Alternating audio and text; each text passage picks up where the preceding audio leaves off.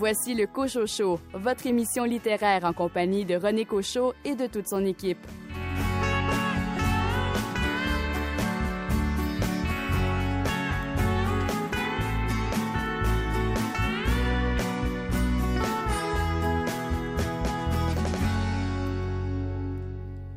Comment classez-vous les livres dans votre bibliothèque? Plusieurs classent leurs livres par ordre alphabétique, d'autres par maison d'édition. Certains optent pour la couleur des tranches. Il y en a qui placent leurs livres du plus gros au plus petit. Nombreux optent pour un classement par auteur. Il y en a aussi qui déposent leurs livres horizontalement et verticalement sur leur tablette. Il n'y a pas de meilleure façon, l'important c'est de vous y retrouver. Ici, à la maison, les livres sont classés par maison d'édition. Ici René Cochot, bienvenue à votre rendez-vous littéraire. Au programme cette semaine, une entrevue avec Tristan Malavoie à propos de son très beau roman Dans l'œil de Jupiter, publié chez Boréal. David Lessard-Gagnon, vous nous parlez cette semaine d'une bande dessinée publiée chez Pau Ça s'intitule C'est comme ça que je disparais. Richard Mignot, le livre dont vous nous parlez est celui qui s'est le plus vendu le 12 août dernier, à l'occasion de l'événement le 12 août, j'achète un livre québécois. Je vous parle du dernier roman de Roxane Bouchard qui a pour titre La mariée de corail. Caroline Tellier, un nouveau livre fort attendu a retenu votre attention. Je vous parle de Génie Soureau de Marc Séguin aux éditions Leméac. Et de votre côté, Raphaël Béadan, vous avez lu le premier tome d'un triptyque publié aux éditions Sémaphore. Oui, j'ai lu Asphyxie de Sébastien Desbernier. Bienvenue au Cochocho.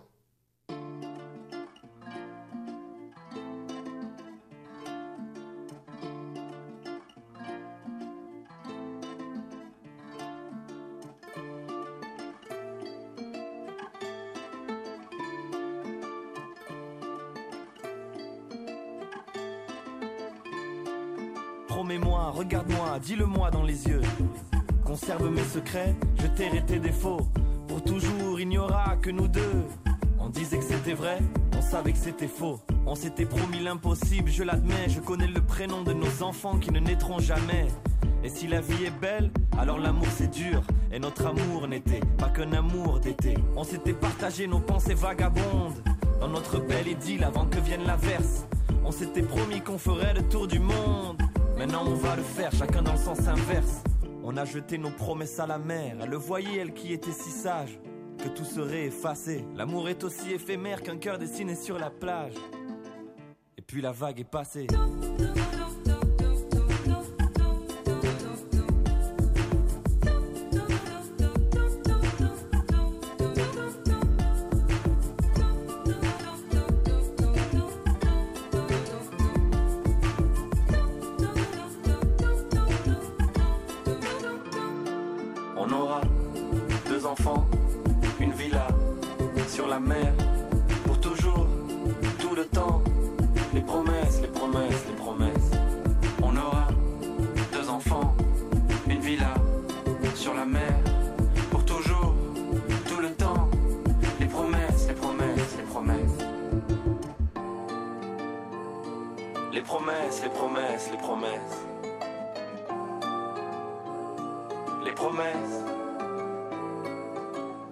Est-ce que tu repenses aussi au premier rendez-vous Les promesses d'aujourd'hui effacent celles de la veille? La terrasse était pleine, mais on voyait que nous. Tu m'as dit, je prends un café, j'en bois jamais, j'ai dit pareil. On n'a même pas fini les films qu'on a commencé. De nos deux cœurs de pierre naissaient des étincelles. Rien n'avait de sens quand nos confiances étaient fiancées. L'amour transforme l'inutile en essentiel. Dans tes yeux, j'étais moi, mon parfum sur tes cils. Tu changeais mon matelas en grande plaque du Brésil. Ange tombé du ciel faisait taire mes démons.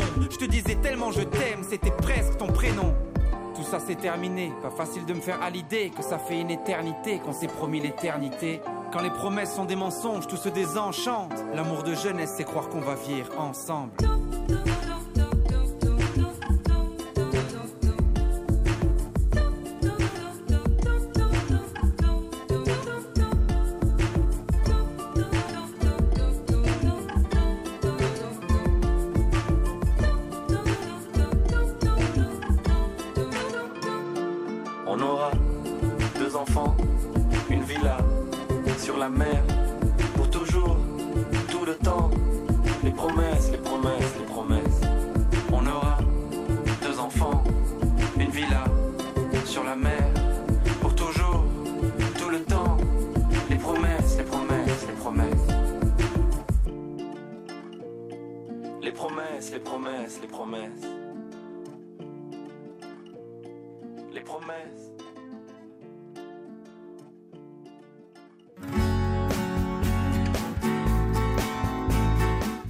Sur les nouveautés littéraires.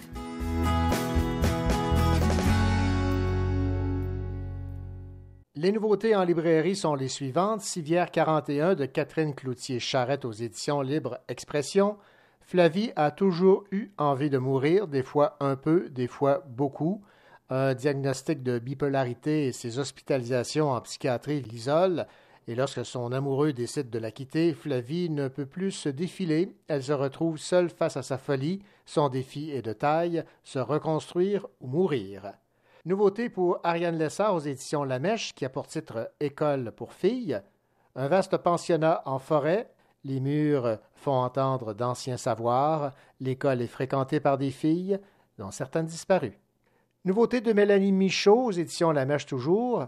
Burgundy. Nous sommes au milieu des années 80. La petite Mélanie se tient devant la misère, la cruauté et l'injustice qui règnent dans son quartier de la Petite Bourgogne qu'on appelle Burgundy. Lorsque sa famille déménage sur la rive sud, Mélanie s'aperçoit bien vite que ses manières de ruelle ne s'accordent pas avec l'art de vivre en banlieue. Évidemment, comment passer sous silence la nouveauté de Tristan Malavoie, L'œil de Jupiter aux éditions du Boréal, un roman où s'entrecroisent certains des personnages mythiques de la Nouvelle-Orléans. Vous aurez l'occasion dans quelques instants d'entendre l'entrevue que m'a accordée Tristan Malavoie. Mais d'abord et avant tout, écoutons Jean Bernier, le directeur des éditions Boréal, nous parler de la plume de Tristan Malavoie et de son livre L'œil de Jupiter. C'est vraiment un très beau voyage à la Nouvelle-Orléans. Tristan Malavoie a cette écriture très, très musicale qui rend les ambiances bien. Et son, roman euh, d'époque est un peu à Alexandre Dumas. C'est assez chouette de voir comment il tisse ces deux trames euh, narratives. C'était Jean Bernier des éditions du Boréal qui nous parlait de La Plume de Tristan Malavoie et de son roman L'œil de Jupiter. Je vous rappelle dans quelques instants l'entrevue que m'a accordée Tristan Malavoie sera Et on va terminer ce coup d'œil sur les nouveautés littéraires avec C'est comme ça que je disparais, une bande dessinée aux éditions Pau Pau de Myrion Mal, où il est question de dépression nerveuse. Un peu plus tard à l'émission, notre spécialiste en bande dessinée et libraire à la coop de l'Université de Sherbrooke, David Lessard-Gagnon, va parler de cette bande dessinée. On écoute un aperçu de son appréciation. C'est un récit euh, très bien posé au ton euh, justement choisi qui nous fait euh, comprendre, qui nous, qui nous donne accès au quotidien de quelqu'un aux prises avec cette terrible maladie. C'est pas racoleur pour autant. On, a vraiment dans, on est vraiment dans une espèce de ton non seulement un ton, mais une histoire en tant que telle, très, très, très terre à terre, en fait. Mhm. Un récit euh, touchant, sérieux. Voilà, c'était un court aperçu de l'appréciation qu'a eu David Lessard-Gagnon de cette bande dessinée C'est comme ça que je disparais. L'entièreté de sa chronique un peu plus tard à l'émission.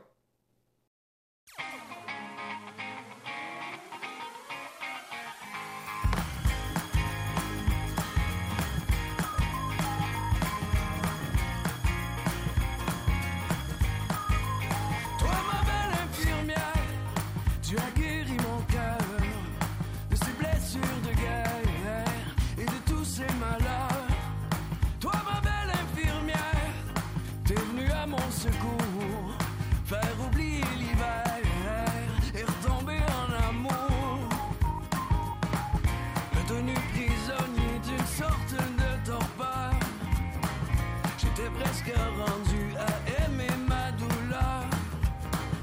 Appelle ça le destin, appelle ça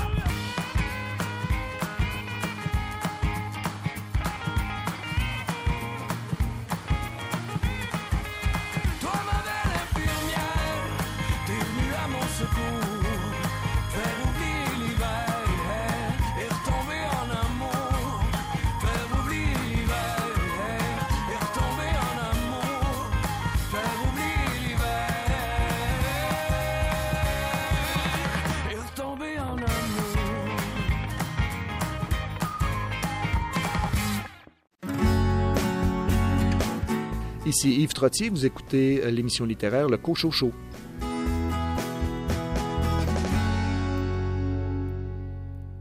L'auteur cherbourgois Tristan Malavoie nous arrive avec une nouveauté aux éditions Boréal, L'œil de Jupiter.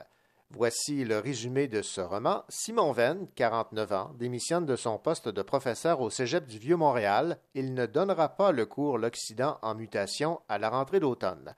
Trop de douleur, trop de remords, ses pas le conduisent à la Nouvelle-Orléans, où dans un bar du French Market, il fait la connaissance d'une femme, Ruth. Leur rencontre est composée de chassés-croisés où chacun protège ses secrets. Il y a également d'autres personnages dans ce roman L'œil de Jupiter, des personnages du passé.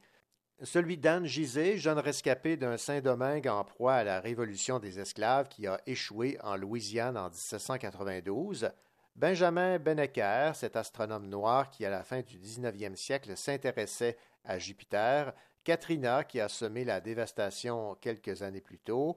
Et bien sûr, la fameuse planète Jupiter. Tristan Malavoie, bonjour. Bonjour. Tristan Malavoie, j'imagine que pour vous lancer dans l'écriture de ce roman, vous étiez à la fois passionné par la Louisiane, ou du moins intrigué, euh, tout autant que par Jupiter. Oui, ben, la Louisiane m'intéressait depuis des années, mais je la connaissais pas encore. Je connaissais pas encore la Nouvelle-Orléans. Euh, j'ai dû m'y rendre parce que, bon, euh, mon histoire m'y conduisait le personnage d'Anne Gizé qu'on vient d'évoquer Mhm. en lisant le résumé euh, est un, un personnage inspiré d'un personnage qui a réellement existé à la fin du 18e siècle et euh, qui s'est retrouvé, bon, qui a grandi dans le nord de Saint-Domingue, euh, né de parents acadiens qui se sont retrouvés là après la déportation des Acadiens. On sait qu'il y a quelques familles acadiennes qui euh, se sont retrouvées dans le nord de Saint-Domingue. Saint-Domingue qui est devenu Haïti peu de temps après. Et elle, euh, bon, elle a connu une histoire, une enfance assez rocambolesque, marquée par toutes sortes de, de violences, de déracinement. Elle s'est retrouvée orpheline à la Nouvelle-Orléans euh, à la fin du XVIIIe siècle et euh, je me suis inspiré de ce personnage réel. Donc, je devais me rendre à la Nouvelle-Orléans, théâtre obligé de cette histoire. Et puis, c'est là-bas, c'est sur place que j'ai développé une passion et même un amour de cette ville qui est, qui est ensorcelante, qui est une ville qui a une personnalité, qui est une ville qui nous en apprend beaucoup sur l'Amérique, sur là d'où on vient, par ses brassages culturels, euh, par tout- tous les drames qui euh, euh, ont eu pour théâtre cette ville, mais aussi toutes les, euh, les merveilles qui s'y sont enracinées là, à commencer par le jazz et compagnie. Alors, euh, oui, j'ai développé un grand amour de la Nouvelle-Orléans. Puis Jupiter, en quelques mots, euh, Jupiter, c'est euh, ce symbole qui plane au-dessus du roman, du début à la fin, sur ces deux trames, la trame au présent, la trame historique. Euh, ce qui est intéressant de souligner, c'est qu'au 18e siècle, on commençait à bien co- comprendre Jupiter. On savait déjà qu'il y avait une tache rouge, donc un grand anticyclone. Sans doute qu'on ne savait pas encore que c'était un anticyclone, mais on savait qu'il y avait une tache rouge sur la planète. Il y avait différentes théories sur le sujet.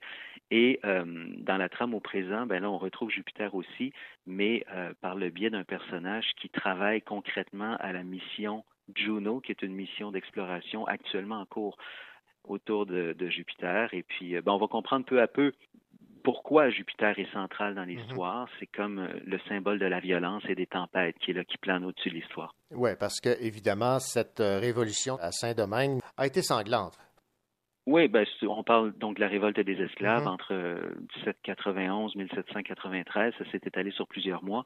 Euh, c'est une révolte que je dirais d'abord magnifique parce qu'elle a mené à l'émancipation d'un peuple. Ouais. Mais euh, comme toutes les révoltes, comme tous les débuts de révolution, bon, euh, ça fait rarement l'économie de la violence. Et il y a eu des épisodes euh, violents. Anne Gizé, mon personnage, donc, elle vient d'une famille acadienne qui est très proche des propriétaires de plantations qui sont français, qui sont blancs, donc qui sont ciblés dans le nord de Saint-Domingue par euh, des esclaves révoltés. On, sait que des épisodes pareils ont eu lieu. Euh, alors, euh, elle va se, trouver éjectée finalement du pays, se retrouver à la dérive sur une vieille barque sur la mer des Caraïbes et, étant repêchée donc par un autre équipage, c'est ce qui va la conduire finalement à la Nouvelle-Orléans, comme j'ai dit tout à, l'heure. Cette Anne, vous la connaissiez au départ ou vous avez découvert son existence une fois là-bas? Non, en fait, c'est elle qui m'a conduit là-bas il y a euh, 4-5 ans.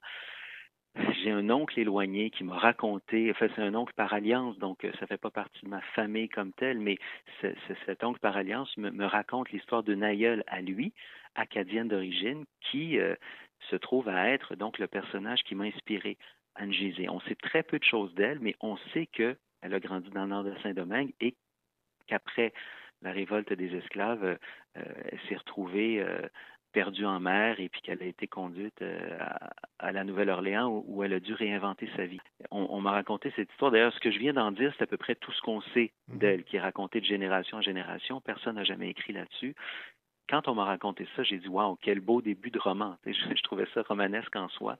Et puis j'ai eu envie d'imaginer ce qui a pu lui arriver à cette Anne Gisée, d'imaginer ce que pu être sa vie par la suite. Euh, c'est au cœur du roman. Je vais euh, vous citer ici en page 42. Pour ne rien arranger, Anne restait fermée comme une huître, son visage avait oublié les muscles du sourire, son regard était entièrement tourné vers l'intérieur où s'agitait encore la mer cruelle et où refusaient de mourir ses petits frères, parce que, évidemment, lorsqu'elle a dû fuir Saint-Domingue sur un rafio avec ses deux frères, ben, il y a eu un drame, soit le décès de ses petits frères. Ben oui, parce que donc durant cette dérive euh, en mer des Caraïbes, elle a failli mourir quand elle a été repêchée là euh, par un équipage qui était en direction de la Nouvelle-Orléans. Elle était plus morte que vive. Et puis on vient de parler de ses deux petits frères. Mm-hmm. ces deux frères qui étaient en fuite avec elle, eux n'ont pas survécu euh, à la mer démontée qu'ils ont rencontrée, puis au massacre euh, du soleil et de la soif. Alors oui, c'est une c'est une Anne complètement anéantie qui échoue à la Nouvelle-Orléans et qui doit se réinventer complètement. Parlons maintenant, Tristan Malavoie, de cet autre personnage pivot dans votre roman L'œil de Jupiter, ce fameux Hector Hernandez qui a croisé le destin de Anne, à la fois lors de la Révolution des esclaves, lorsque cette dernière a fui Saint-Domingue, et en Nouvelle-Orléans et en Louisiane. C'est un personnage qui euh, essaie de se racheter. Là, on parle du capitaine Hernandez qui fait partie de l'armée espagnole à l'époque dont on parle, donc fin 18e siècle, l'ouest de l'île euh, Saint-Domingue qui va devenir Haïti appartient aux, Français. Bon, avant, la Révolution qui va conduire à la République haïtienne, où la France a perdu le contrôle du territoire. Mais euh, à ce moment-là, l'est de l'île, qui est aujourd'hui la République dominicaine, est espagnole. Et euh, on sait, c'est documenté, ça d'ailleurs, je l'ai appris dans le cadre de mes recherches, que durant la révolte des esclaves, pendant quelques mois, les Espagnols ont joué un petit rôle parce qu'ils voyaient là une occasion de s'en prendre aux Français, puis peut-être de récupérer un bout de territoire et des richesses et, autres. On, peut, on peut imaginer ça assez facilement. Donc, le capitaine Hernandez, il, au moment où l'histoire se joue, l'histoire d'Angizé, euh, il prête main forte aux esclaves révoltés d'une certaine façon, il les soutient avec un groupe euh, militaire espagnol, et puis donc il est en partie responsable de ce qui lui arrive. Le hasard fait que des années plus tard, euh, sa route, alors qu'il est à, ce moment-là à la Nouvelle-Orléans, sa route va croiser de nouveau celle d'Angizé, qu'il reconnaît, et puis là, on sent que c'est un homme qui a beaucoup changé depuis les faits initiaux. C'est un homme euh, qui a pris ses distances de l'armée. C'est un homme qui a euh, des, drames sur la conscience et puis qui veut jusqu'à un certain point se racheter. Alors encore là, je ne dirai pas tout, mm-hmm. mais euh, ça devient des personnages centraux de l'histoire, en effet. La tension qui est entre lui et Angizé a été un, un des moteurs romanesques pour moi. Ce qu'on retient, évidemment, Tristan Malavoie, c'est que le passé ne peut être entièrement effacé. Je vais vous citer ici en page 178 dans une lettre écrite par Hector Hernandez à Anne. J'aurais voulu que notre rencontre se déroulât mieux, mais pouvait-il en être autrement? Je comprends que j'ai à vos yeux aujourd'hui et peut-être à jamais le visage d'un meurtrier. Je n'effacerai pas les faits, je n'ai jamais espéré votre pardon. Ce que j'espère, et du sais-je espérer vingt ans que j'espérerai encore, c'est un peu de votre compréhension. Je voudrais que vous me croyiez quand je vous dis les circonstances dans lesquelles ma division et moi avons commis l'irréparable. Nous étions sous des ordres venant de très haut, d'aussi haut que la cour d'Espagne. Oui, parce que lui la reconnaît, elle le reconnaît aussi. Donc, euh, elle en fait évidemment un des responsables directs de ce qui est arrivé à sa famille et euh, elle peut pas lui lui pardonner évidemment a priori. Donc là, cette histoire-là va évoluer. Je laisse au lecteur de, de soin de découvrir de quelle façon. mais elle, au départ, elle est complètement braquée, complètement fermée à cet homme hein, qui voit d'abord et, et, avant tout un assassin. Bon, peut-être qu'il n'y a pas que de l'assassin en lui, peut-être qu'il y a quelqu'un qui est en, en train de réfléchir à lui-même et puis aux grandes mécaniques euh, militaires auxquelles il a participé, euh, mais elle ne le voit pas au départ. Parlez-moi maintenant de Ruth, qui est un personnage pivot euh, aussi dans votre roman L'œil de Jupiter, Tristan Malavoie. C'est un beau personnage. Oui, je m'y suis attaché pas mal. Ruth, qui est acadienne d'origine, qui vit à la Nouvelle-Orléans, que va rencontrer là-bas en arrivant, ou peu de temps après son arrivée, le personnage de Simon Venn, qui lui est, ce personnage dans la trame au présent, qui va essayer de remonter la piste d'Anne. Euh, c'est un professeur d'histoire au, au Cégep du Vieux-Montréal. Il plaque tout à un moment donné. On ne sait pas trop pourquoi. On va le comprendre plus loin dans le roman. Puis il se dirige à euh, la Nouvelle-Orléans. Et là, il fait la rencontre de cette femme qui, euh, elle aussi, fuit quelque chose. Il va mettre un certain temps à comprendre quoi. Euh, il y a une euh, tension entre les deux, tension positive dans ce cas-là. Il, y a, une passion assez vive qui les unit rapidement. Et euh, Ruth, ben, c'est elle que j'évoquais tout à l'heure, en fait, qui a contribué directement à la mission de Juno, la mission de la NASA d'exploration de Jupiter. Donc, c'est, sous cet angle-là, c'est, par elle, finalement, que Jupiter est présente dans la trame au présent. Et c'est ben, un personnage, oui, complexe, compréhensif devant tout ce que traverse Simon, parce que mhm. Simon a cette tempête intérieure lui aussi. Mais euh, bon, après, est-ce qu'elle va réussir à composer avec tout ce qu'elle va apprendre de Simon? Euh, c'est moins sûr à suivre. Exactement. Euh, parlez-moi un peu de la structure de votre roman parce que on fait des, sauts dans le passé, on revient dans le présent. Ben, j'aime bien cette, euh, cette forme-là. Moi, j'aime bien cette dynamique, euh, le fait de rapprocher deux trames, une euh, au présent ou presque, et puis une qui s'inscrit dans le passé. J'avais fait un peu la même chose, même si, bon, tout le reste était très différent, l'histoire était différente avec mon roman précédent, Le, le, Nid de Pierre, mm-hmm. où, bon, il y avait encore là une trame au présent, puis une trame dans un passé plus indéfini, où on suivait un jeune Abénaki d'autres fois, dans les forêts de ben, où se trouve aujourd'hui Sherbrooke et euh, les cantons de l'Est, euh, l'espèce de résonance qu'il y a moyen d'organiser entre deux trames qui sont à, des décennies, voire des siècles de distance, je trouve ça bien intéressant. Je trouve que ça permet d'éclairer le passé par le présent et inversement. ça permet de voir tout ce qui a changé entre les deux époques, de voir tout ce qui n'a pas changé peut-être aussi. Et, et cette, euh, dynamique-là m'intéresse beaucoup. D'ailleurs, il y a ce qu'on a prévu quand on charpente le roman de telle façon, puis il y a tout ce qui survient qu'on avait moins prévu. Il y a des belles surprises, il y a des éléments, comme je dis, de, qui relèvent de la chambre d'écho, qui, relèvent de la, de la résonance, de la proximité des personnages que tout semble éloigné, mais qui sont finalement peut-être pas si éloignés que ça. Vous ne regrettez pas d'être allé en, Nouvelle-Orléans pour vous imprégner de l'atmosphère, parce qu'en soi, c'est un personnage, la Nouvelle-Orléans. Oui, ce qui était moins prévu au départ, pour moi, c'était un théâtre et c'était un décor euh, obligé parce qu'Anne Gizé, donc c'est là qu'elle a échoué. Mm-hmm. Enfin, le personnage qui a, inspiré Anne Gizé, c'est là qu'il a échoué. Euh, mais, euh, mais après avoir connu la Nouvelle-Orléans, j'y suis allé dans une optique assez, assez studieuse. Je voulais comprendre la ville, je voulais en parler comme il faut ben, il y a cette passion qui est née pour la ville en, moi, puis que j'espère avoir traduite euh, jusqu'à un certain point dans le roman. Je pense que oui, parce que les premiers échos de lecture que j'ai euh, m'indiquent ça, que la Nouvelle-Orléans, jusqu'à un certain point, devient personnage, ce qui me fait très, très plaisir. Et puis, euh, il y a même des gens qui me disent Tu me donnes envie d'y aller. Alors, je ne sais pas quand ce sera possible de nouveau d'aller à la Nouvelle-Orléans, mais c'est un voyage que je recommande à quiconque et en particulier aux Nord-Américains que nous sommes parce mm-hmm. que c'est vraiment une de ces villes où on comprend mieux les destinées de l'Amérique.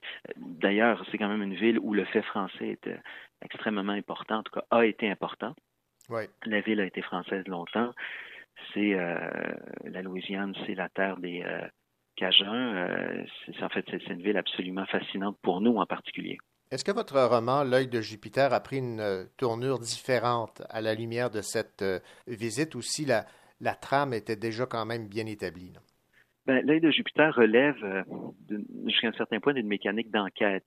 Hein. Le personnage de Simon Venn, personnage contemporain, va euh, enquêter sur Anne Et puis, euh, j'avais un plan. Je pense pas qu'on puisse écrire ce type de roman-là sans avoir un plan. Je Mhm. savais où j'allais aboutir. Ce que je savais pas, c'est l'importance que j'allais donner à la ville, c'est l'importance que j'allais donner à son architecture, à ses odeurs, à ses couleurs, euh, à ses sons. Euh, c'est une ville euh, où, la musique se vit à ciel ouvert. hein. Enfin, il y en a partout dans tous les pubs de Bourbon, Street et compagnie, mais il y en a aussi beaucoup dans les parcs. Il y a des, jazzmen qui, saxophonistes qui s'installent au coin des rues et puis qui, jouent des petits ensembles un peu partout. J'ai voulu euh, traduire ça. C'est une ville qui respire, c'est une ville euh, qui résonne très très fort. Alors la place que j'ai finalement accordée à la ville dans le roman, ça c'était pas prévu comme tel. Tristan Malavoie, je rappelle le titre de votre roman L'œil de Jupiter, publié aux éditions Boréal. Merci beaucoup pour euh, cette entrevue et je vous souhaite tout le succès possible pour euh, ce nouveau roman que j'ai euh, particulièrement aimé. J'ai déjà même mentionné dans une publication dans les médias sociaux que c'était digne d'un prix littéraire. J'espère ne pas me tromper. Ben, euh, j'espère que vous vous trompez pas non plus. j'avais, j'avais vu passer cette mention dans les réseaux sociaux, puis elle, elle m'a touché beaucoup. Merci beaucoup, René Cochot, pour ces belles questions. Merci, au revoir. Au revoir.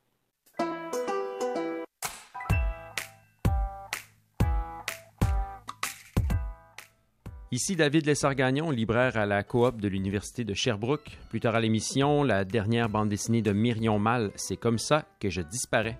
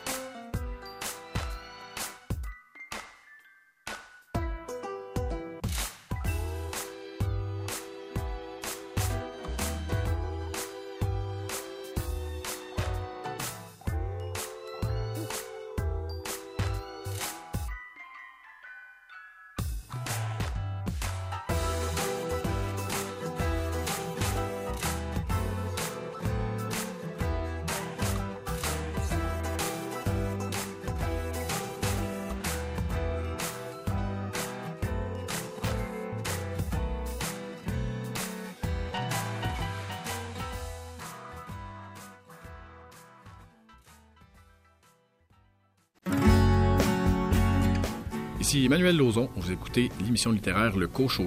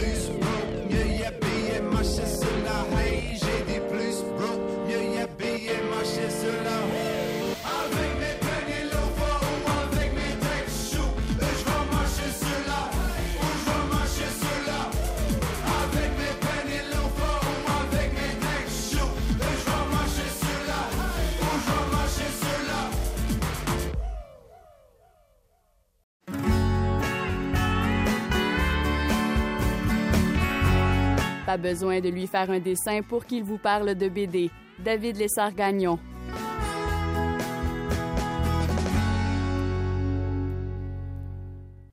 David Lessard-Gagnon, bien le bonjour. Bonjour René. David Lessard-Gagnon, avez-vous le goût de disparaître? J'imagine que non. Non, pas spécifiquement, euh, pas, spé- pas- pas en général, Non. et non pas euh, non plus en lien avec euh, la bande dessinée que je vous présente aujourd'hui. Ouais, parce que le titre de cette bande dessinée signée Myrion Mal aux éditions Power c'est C'est comme ça que je disparais. Un titre accrocheur. Oui, très beau titre qui, euh, d'ailleurs, est une euh, traduction euh, libre, mais en, même temps littérale, d'une chanson d'un groupe américain qui s'appelle My Chemical Romance, qui s'appelle This Is How I Disappear. Puis bon, il y a un lien à ça. C'est comme ça que je disparais est en fait un récit sur la dépression qu'on sent euh, assez personnel, mais bon, euh, c'est pas une autobiographie non plus. Là. Qu'on suit le personnage euh, de Clara, une jeune professionnelle donc qui travaille comme attachée de presse. Y a un beau cercle d'amis qui est aussi dans l'écriture d'un livre. Donc c'est une poétesse. Elle cherche à, produire quelque chose, à écrire un espèce de mix entre de la poésie et de la, fiction prosaïque. Mais en fait, Clara va très mal. Clara est en dépression. En fait, d'entrée de jeu, c'est déjà dans cet état-là qu'elle est. Euh, c'est pas une nouveauté, là. Elle a pas eu une vie facile. Déjà, quand elle était jeune, euh, il, lui est arrivé d'avoir des pensées suicidaires. euh, donc, euh, elle a eu différents thérapeutes, mais bon, ça marche pas nécessairement. C'est un récit très bien posé au ton justement choisi qui nous fait comprendre, qui nous donne accès au quotidien de quelqu'un aux prises avec cette terrible maladie. C'est pas racoleur pour autant. On, a vraiment dans- on est vraiment dans une espèce de ton, non seulement un ton, mais une histoire en tant que telle, très, très, très terre à terre, en fait. Mhm. Les dialogues entre les personnages pourraient sembler euh, anodins dans une certaine mesure, parce que, bon, euh, c'est assez euh, quotidien, euh, day-to-day comme discussion.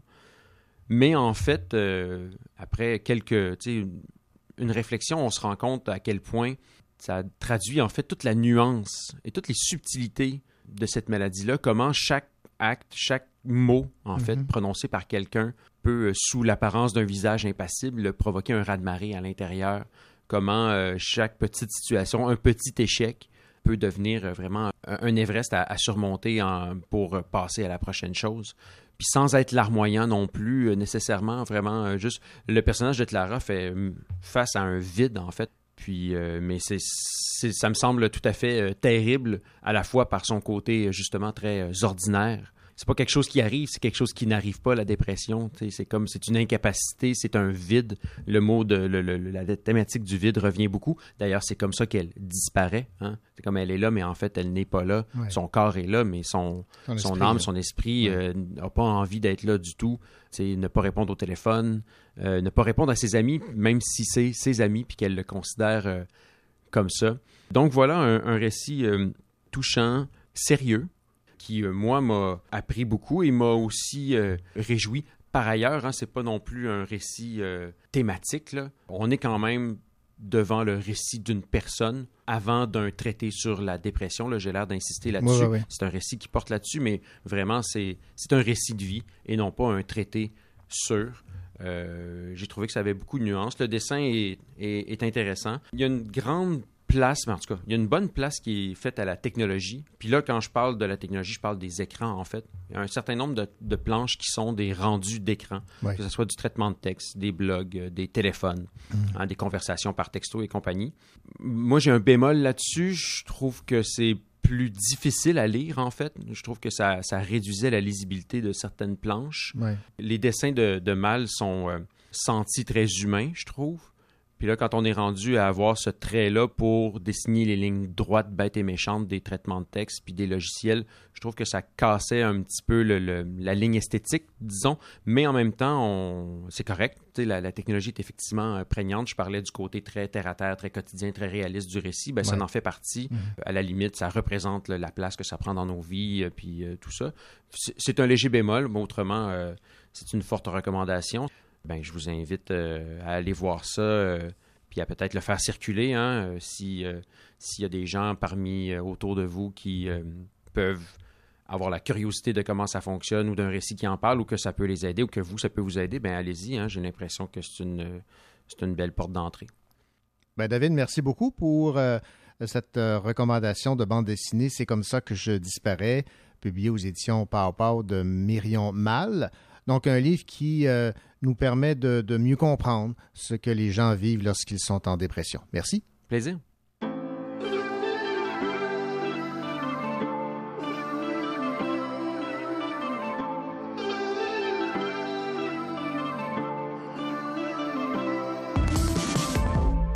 De retour à nos idéaux, je veux marcher sans bagage. Montre-moi à marcher sur l'eau, plus être sage. De retour à mes idéaux, il me faudra du courage. À défaut de marcher sur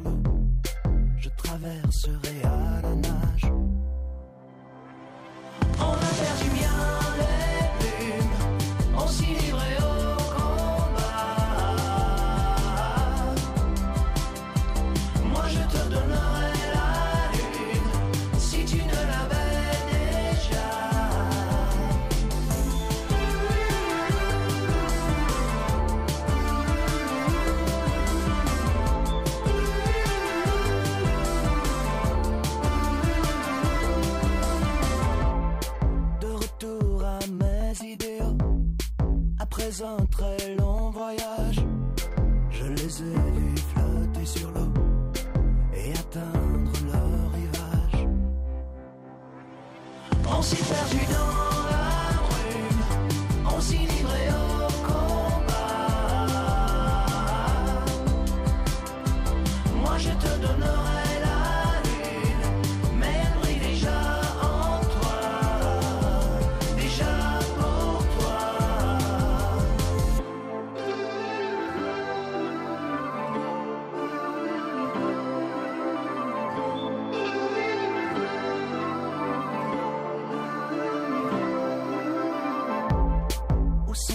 passés mes idiots On les a pris en otage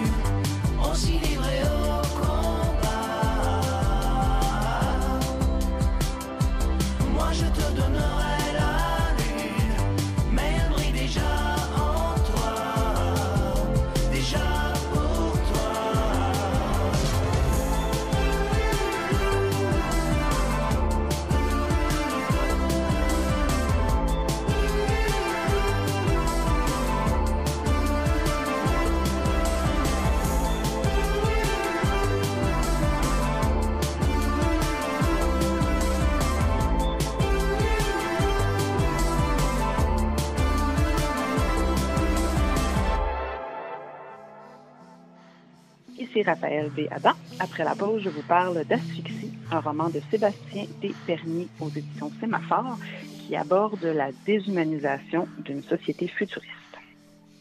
Quand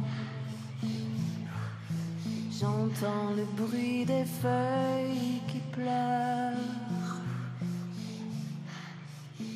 quand le vent se prend d'un arbre,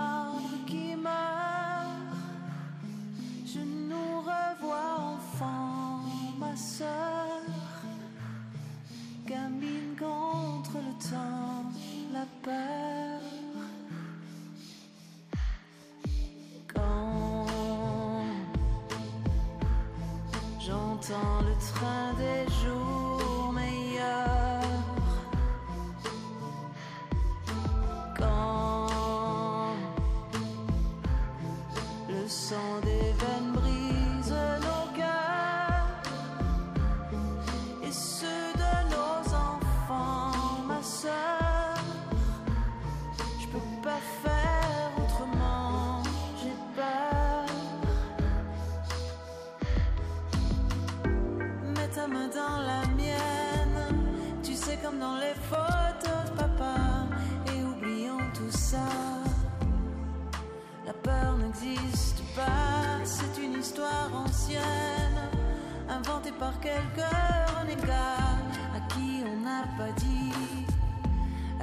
desservir leurs bras.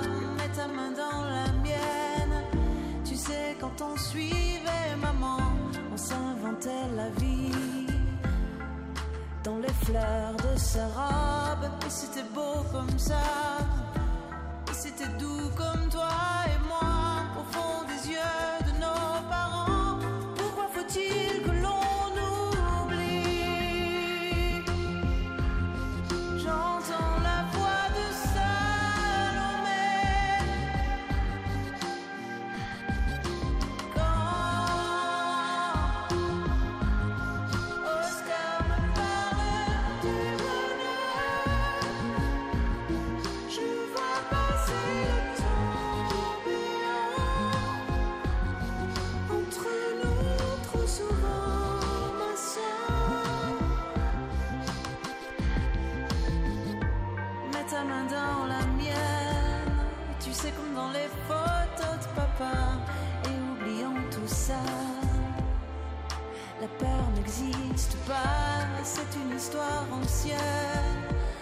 porté par quelqu'un renégat à qui on n'a pas dit à quoi pouvaient servir leurs bras.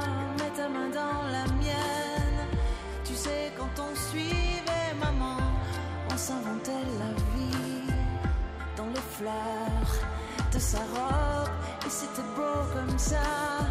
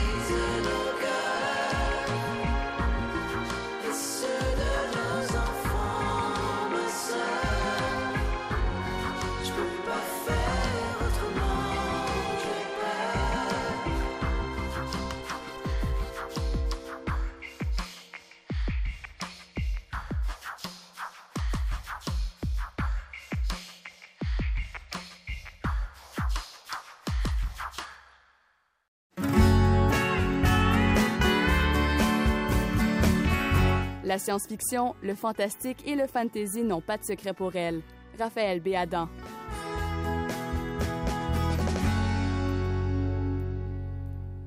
Raphaël Béadan, bonjour.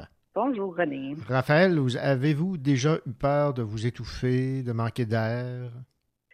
Euh, ça arrive euh, surtout euh, par temps caniculaire quand Ouais, on hein? quand, c'est quand c'est très lourd et oppressant, on n'aime pas trop ça. euh. En fait, si je vous pose la question, c'est peut-être un peu tiré par les cheveux, mais c'est le lien que j'ai choisi pour euh, que vous me parliez du roman Asphyxie. C'est de Sébastien Desberniers et c'est aux éditions euh, Sémaphore.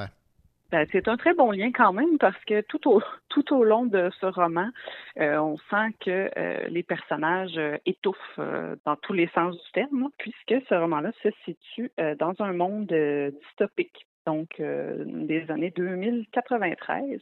C'est vraiment, en fait, notre monde dans une, euh, version euh, pas très optimiste, si on peut dire ça comme ça, mais qui est très, très bien menée. Donc, on commence le roman avec un personnage, Patrice, qui sort de prison et qui va s'installer chez sa sœur Régine et son conjoint Charles. Puis Patrice, lui, il a été arrêté parce que, bon, il fait beaucoup de jeux compulsifs, il est très il est très obsédé par les paris illégaux. Puis à peine ressorti, il a déjà l'intention de, s'y remettre. Puis euh, il se met justement à aller sur cette espèce de réseau euh, réseau un peu illégal euh, euh, pour aller pour aller jouer, faire des paris justement en compagnie de son beau-frère.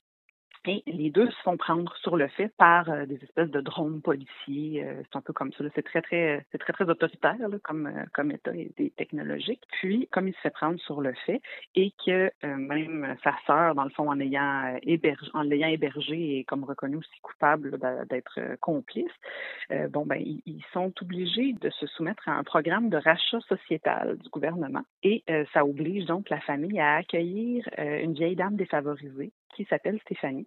Pour se racheter, finalement, ils doivent euh, ils doivent s'occuper de, de cette dame-là.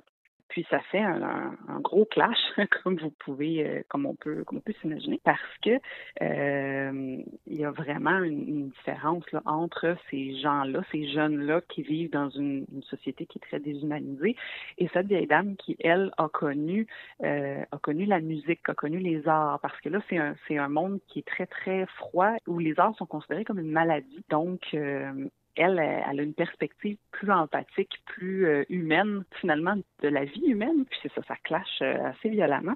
Euh, mais euh, Régine, elle, va s'attacher euh, à Stéphanie. Ça va l'aider euh, à la fois à surmonter ses propres traumatismes et d'aider euh, cette vieille dame-là à vivre euh, cette période-là de sa vie, euh, puis à recréer des liens, euh, donc pour justement se, se tirer un peu mutuellement de cette société qui est déshumanisée c'est un univers qui est très sombre, qui, est assez sinistre, euh, mais c'est très bien construit et j'ai trouvé ça quand même très clair, euh, même euh, parce que des fois, quand on tombe dans les, univers un peu dystopiques, science-fiction, avec beaucoup de technologie, puis de nouveaux termes, mais dans ce cas-ci, c'était bien, j'ai trouvé que c'était bien amené, puis c'était, c'est pas ça qui prenait toute la place, il y avait vraiment, l'accent était vraiment mis sur le caractère humain, finalement, des personnages, euh, qui sont euh, attachants et, et imparfaits, parce qu'il y en a qui sont, ça, moins attachants que d'autres euh, par leurs actions, mais ça reste des personnages qui sont crédibles. J'ai trouvé que les relations humaines étaient très émouvantes aussi, puis étaient vraiment mises au cœur du récit. Donc, quand on lit seulement le résumé, on peut penser que c'est ça, c'est très dystopique, et très sombre, mais quand on le découvre finalement, euh, quand on découvre l'histoire, on se rend compte que c'est c'est comme une volonté de montrer ce qu'il y a encore de, de bon dans l'être humain, même dans un univers qui est très qui est très froid. Puis, je dirais même que, euh, surtout avec euh, tout ce qu'on a connu durant la crise euh, de la COVID, qui n'est pas terminée, mais durant Mhm. le plus fort de la crise, c'est vrai qu'il y avait plusieurs parallèles à faire là, avec nos Oui. CHSLD, puis euh, tout ce que les gens ont, ont découvert, ou en tout cas, qui a sauté encore plus au visage des gens, je dirais que c'est un peu au cœur là, de cette de cette œuvre-là. Donc, je trouvais qu'elle elle, elle était très à propos, là, puis elle avait une résonance particulière en- au moment où je l'ai lue, en tout cas. C'est de Sébastien Desberniers, c'est aux, aux éditions euh, Sémaphore et ça a pour titre euh, Asphyxie. Merci beaucoup, Raphaël. Merci, René. Bonjour, je suis Nathalie Lagacé, auteure, et vous écoutez votre émission littéraire Le Cochocho.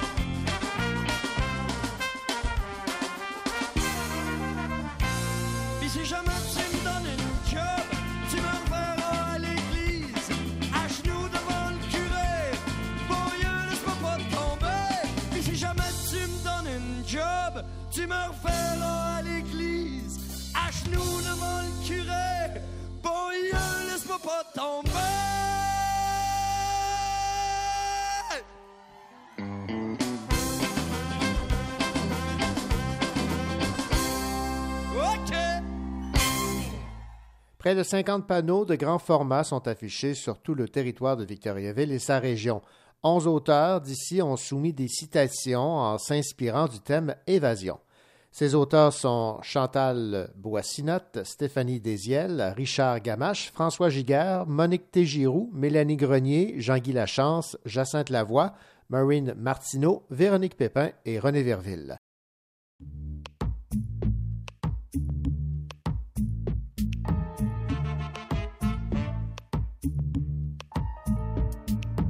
C'est Andy, mais tout le monde m'appelle Candy. Même quand je suis sûr comme un bonbon, j'ai jamais raison. Parce que je connais pas grand chose dans vie.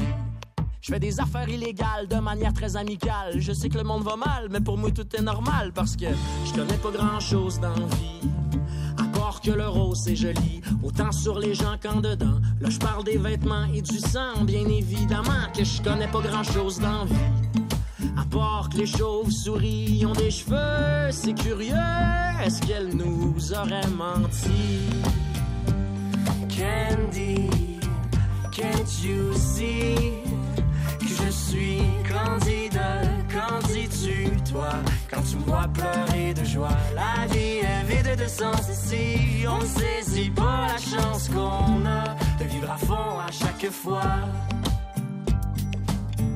T'as raison, arrêtons de se prendre la tête. euh, Sortons et allons faire la fête. Euh, certes, on vit dans un certain confort, fait que ça sert à rien de se faire du tort avec nos trolls.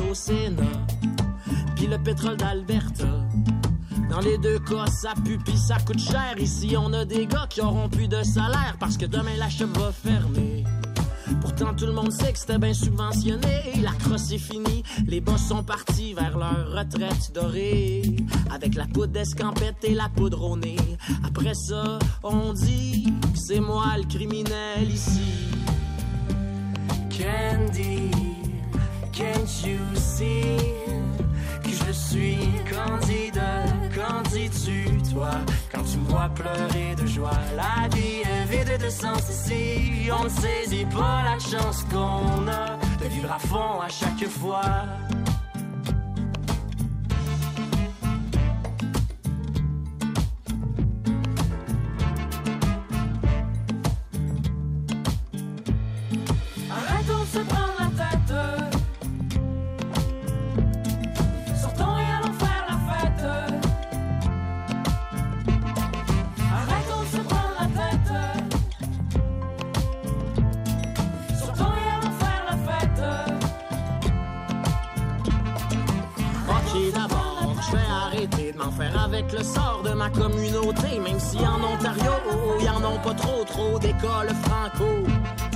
S'excuser de vivre en français, c'est comme demander Je peux-tu respirer là s'il vous plaît? Mais jamais nous nous mettrons à genoux. Whatever you tell us to do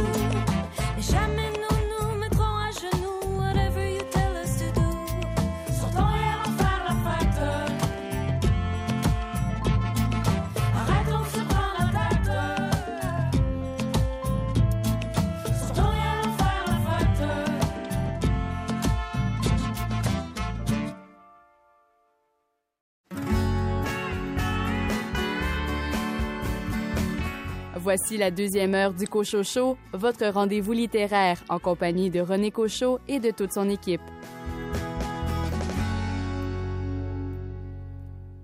Au sommaire de cette deuxième partie d'émission, Caroline Tellier, dans un premier temps, le livre qui a retenu votre attention était fort attendu.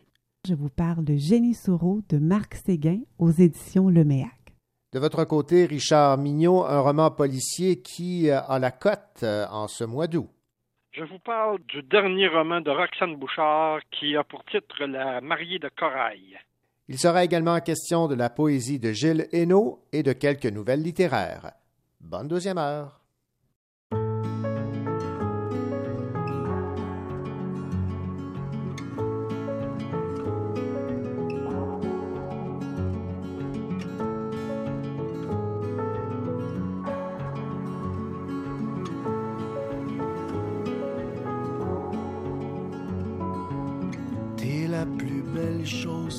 Soit arrivée. Une chance que la vie m'a donnée. L'équilibre et l'indépendance que j'aime. La clairvoyance dans mon poème. Depuis toi, j'ai du fun à jouer le jeu. Belle éclaircie dans mes yeux. Dans mon sang génie. Le roc en dessous de ma folie t'embellit ma vie. T'embellit ma vie.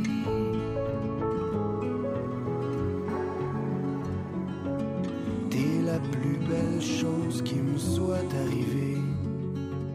Mon harmonie inespérée. J'avais jamais connu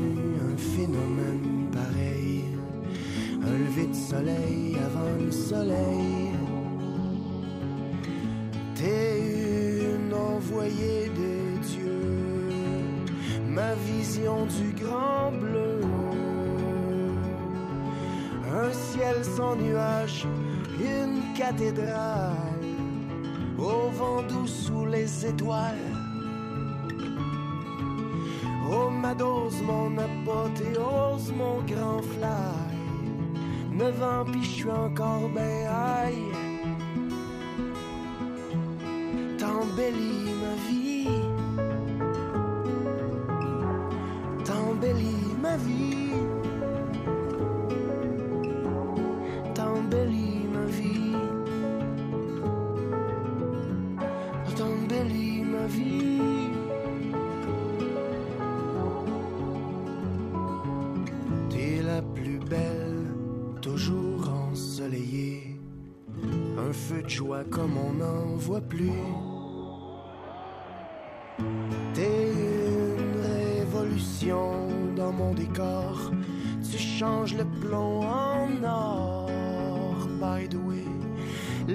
Les pompiers sont venus, on a leur tout est beau.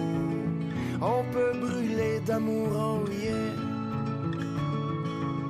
La terre est fertile, y a des framboises, y a des bouleaux. La rivière est bonne, viens donc baigner tout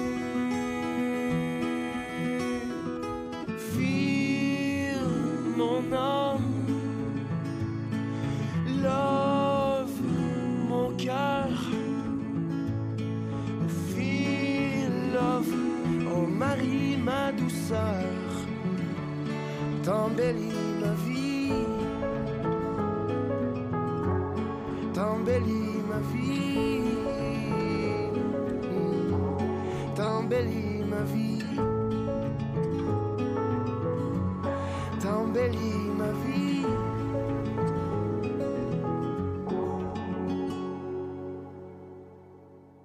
Ici Caroline Tellier. Un peu plus tard à l'émission, je vous parle de Génie Soro de Marc Séguin aux éditions Leméac.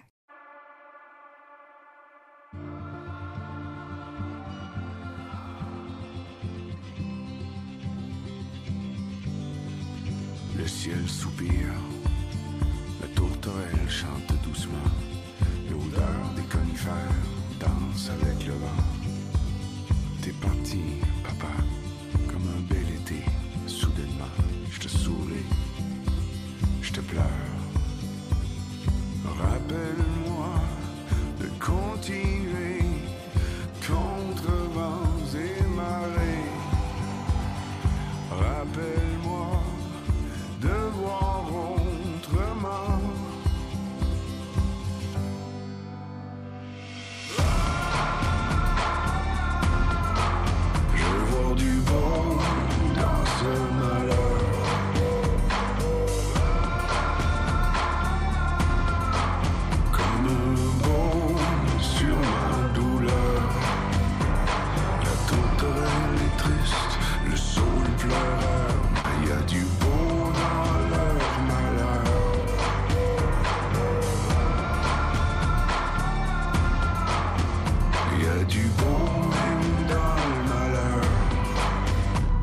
Parlais du cycle de la vie et de jours meilleurs. Et que c'est dans nos matières grises que se cachent nos couleurs. Je m'ennuie de ta paix, de ta force intérieure. Papa, t'avais raison, il y a du beau dans chaque malheur. Rappelle-moi de continuer contre vents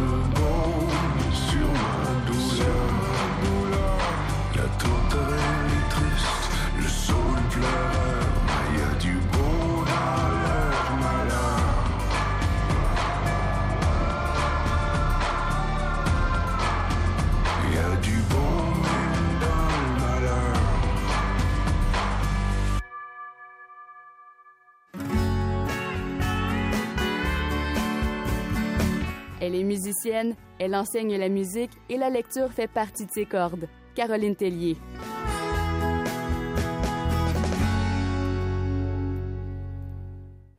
Cette semaine, Caroline Tellier, vous allez nous partager la lecture du nouveau roman de Marc Séguin qui a pour titre Jenny Soro, publié aux éditions Leméac. Et euh, Caroline, évidemment, les attentes étaient élevées parce que le roman Nord Alice de Marc Séguin a été euh, très apprécié et de la critique et du public. Exactement, René. Donc oui, j'avais bien aimé Nord Alice de, Marc Séguin et j'ai euh, aimé aussi beaucoup ce roman, Jenny Soro. Je vous en parle un peu. Alors, c'est l'histoire d'une femme, Jenny, qui, dès les premières pages du roman, on apprend qu'elle est noyée dans un lac derrière chez elle en voulant sauver son fils. Elle avait 36 ans, vivait à North Station, et voilà exactement ce qu'on lit dans les premières pages. Jenny était sortie, avait compris en une fraction de seconde et avait crié de toutes ses forces en venant jusqu'à lui, son fils dont seule la petite tête sortait de l'eau, lui ordonnant de continuer de flotter. Une dernière volonté, une indulgence commandée au ciel. As-tu tête? Arthur, Arthur, garde la tête en dehors de l'eau, puis regarde-moi, regarde-moi, Arthur. Donc voilà comment ça commence. Et on apprend ce qu'elle est, cette Jenny Soro. C'est une fille qui aime les choses simples, mais qui cache tout de même quelques secrets et qui est doté d'une personnalité assez complexe. Je vais vous lire une page que j'ai beaucoup aimée qui est sur les odeurs et mhm. ça témoigne un petit peu de qui est cette personne.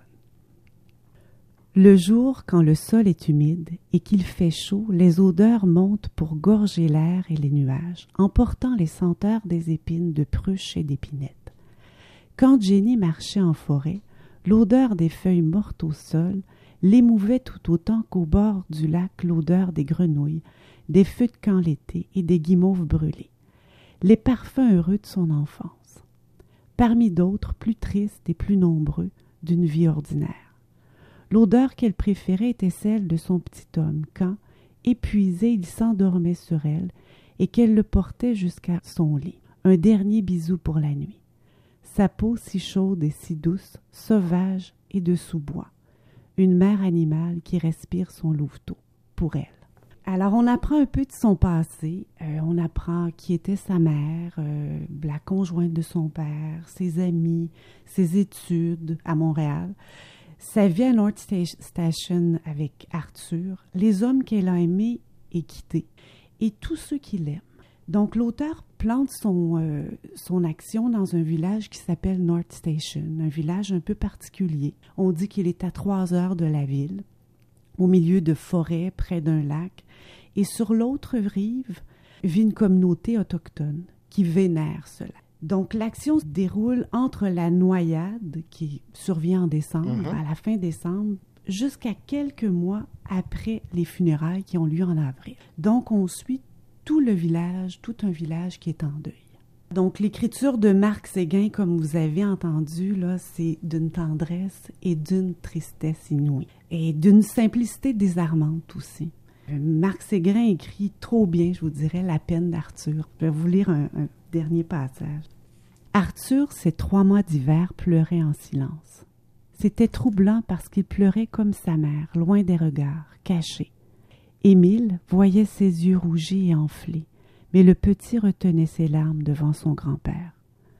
Le chien sentait venir la peine de l'enfant. Il levait la tête et le fixait de ses yeux tristes. Le vide d'Arthur n'était pas fin. Le chien le savait. C'est un, livre d'une tristesse, euh, comme vous pouvez le voir, mais il y a un revirement inusité. Il y a une petite lueur d'espoir dans ce roman et vraiment quelque chose d'inusité, d'extraordinaire, et étonnamment, ça ne tombe pas dans le fantastique. Ou... Marc Séguin introduit un élément là, vraiment qu'on ne soupçonnait pas, mais son roman garde toujours le même ton, la même réserve, la même simplicité. Fait que je vous dirais que cette Jenny Soro, ce roman, c'est une force tranquille. Maintenant, la chanson que vous avez choisie euh, en lien avec euh, ce roman Jenny Soro de Marc Séguin semble aller de soi. Quelle est-elle, cette chanson? J'ai choisi Jenny de Richard Desjardins. Je me suis même demandé si euh, Marc Séguin n'avait pas choisi ce prénom à cause de cette chanson. Il y a peu de similitudes dans l'histoire, Oui. mais une personnalité semblable. Merci, Caroline. Merci, René.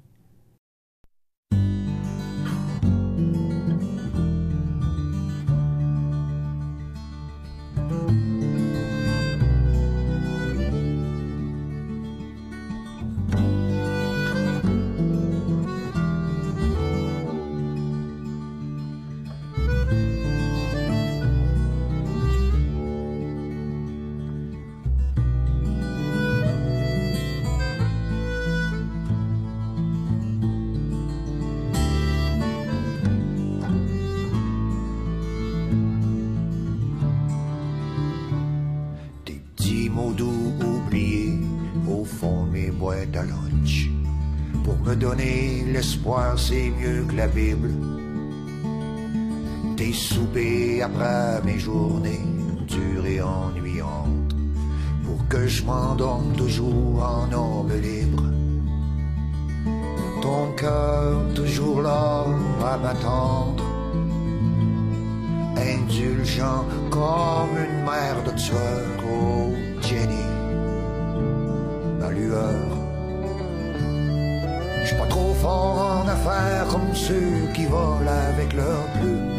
Je n'ai que ma sueur pour toute fortune. Je te donnerai tout ce que j'ai, mais faudrait encore une fois m'en aller, l'emprunter. Je n'ai que du broyer du noir à tout vouloir lâcher, comme si j'étais d'un concours de courage. Nos seules vacances c'était quand on allait se coucher. Mais laisse-moi dire, ta peau c'est mieux qu'une plage. Et chaque nuit je vais tenter ma chance parmi un grand mariage d'oiseaux. Jenny, mon ange, quand je vois quelque chose de beau, à chaque fois je pense à toi. À mes yeux, t'es la sœur de la beauté.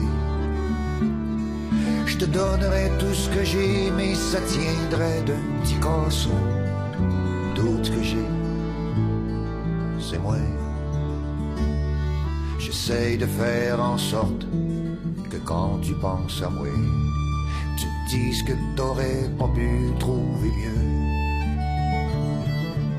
Christie vie, je l'ai de c'est bien ça le mystère. Comment t'as fait pour me rendre heureux? À soir, mon beau camion vient te livrer un merci grand comme la mer, oh Jenny, comme la mer. C'est comme disent les craqués, je vais revenir un jour sur terre. Je serai un chèque en blanc à ton nom. Je te donnerai tout ce que j'ai, mais c'est pas sérieux parce qu'au fond, tout ce que j'ai, c'est toi.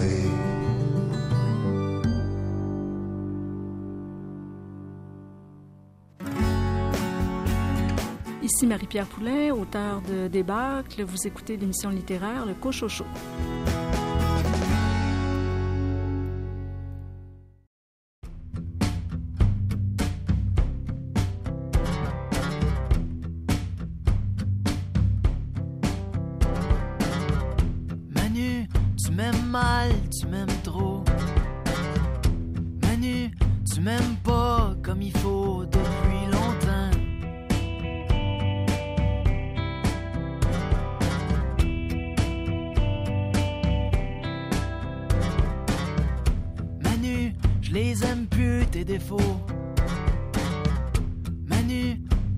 T'es pas un cadeau, souvent.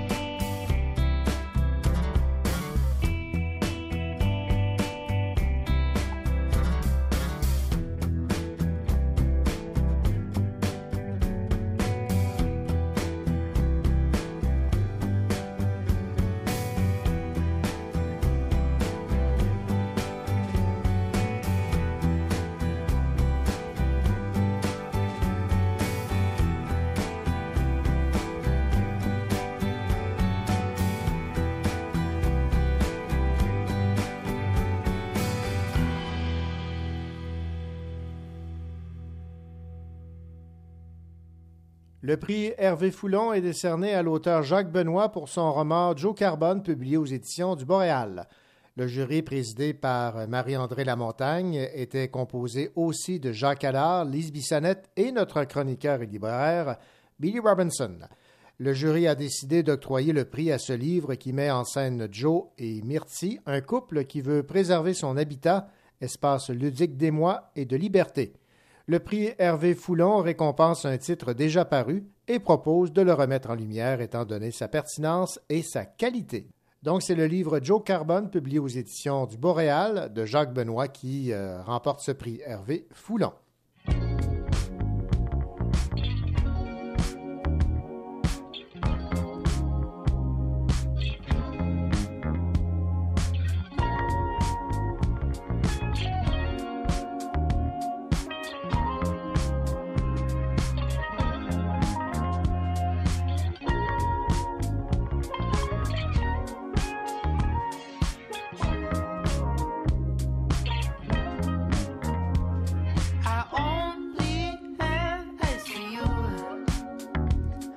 Assis au parc près de chez vous. La rue est pleine de jaloux. Moi je monte la gare en bon pétou. Tu m'as jamais vu mettre tes enfants. C'est moi qui t'ai caché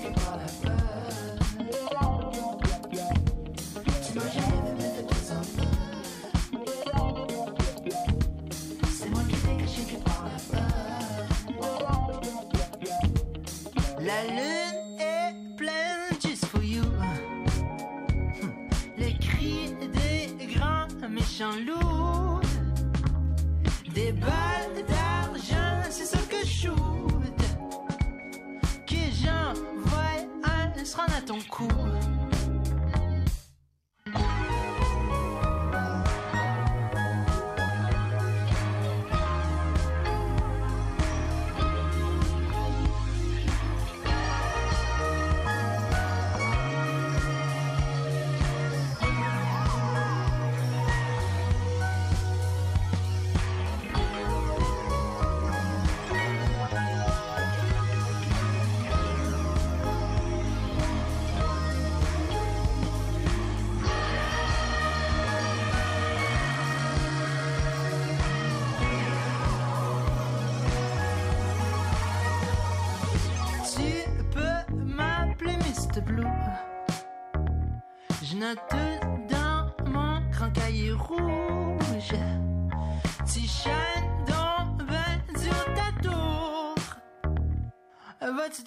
Couette, quelque chose? Je suis déjà à genoux. Tu m'as jamais donné fait deux enfants. C'est moi qui t'ai caché que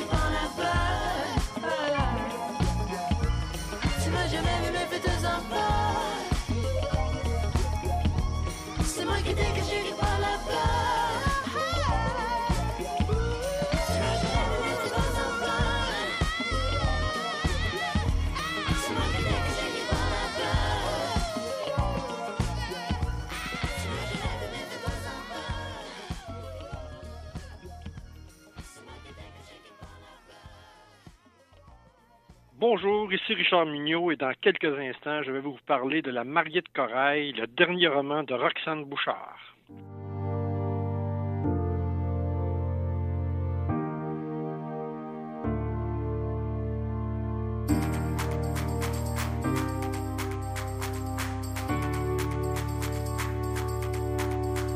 Alors Lise, comme ça ce soir, on est parti. Je te pensais pas comme ça, avec des airs un peu timides. Je me suis paumé cette nuit dans la ville. Et aussi un peu à cause de toi. Alors Lise, les fantasmes, c'était pas sur moi. Même dans tes yeux, j'en savais rien. Tu me regardais même pas. Et ce soir, en face à part, on dansait comme des fous. Les mêmes moites et les sens de nous. Alors Lise, dis-le-moi c'était pour une fille. Je t'en voudrais pas. C'est vrai qu'elle est fort jolie. Elle a le type de corps qui te tourne la tête. Quand elle parle, tu aux larmes. Et entre nous, c'était pas la fête.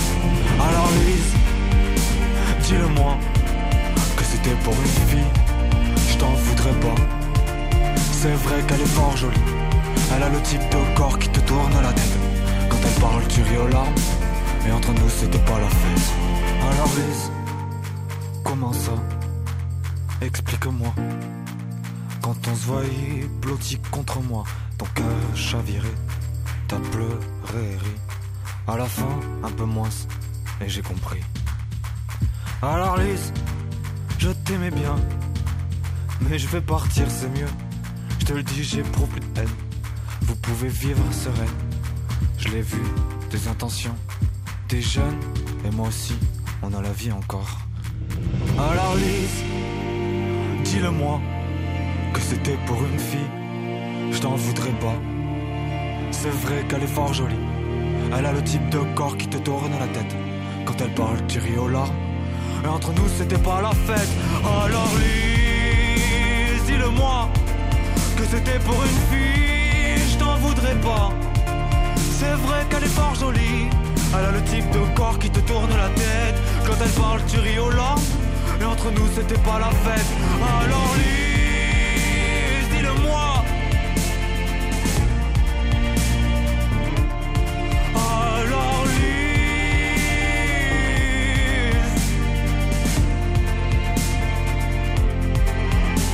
Alors Lise, dis-le-moi que c'était pour une fille. Je t'en voudrais pas. C'est vrai qu'elle est fort jolie. Elle a le type de corps qui te tourne la tête. Tu ris aux larmes. Et moi, je m'arrête.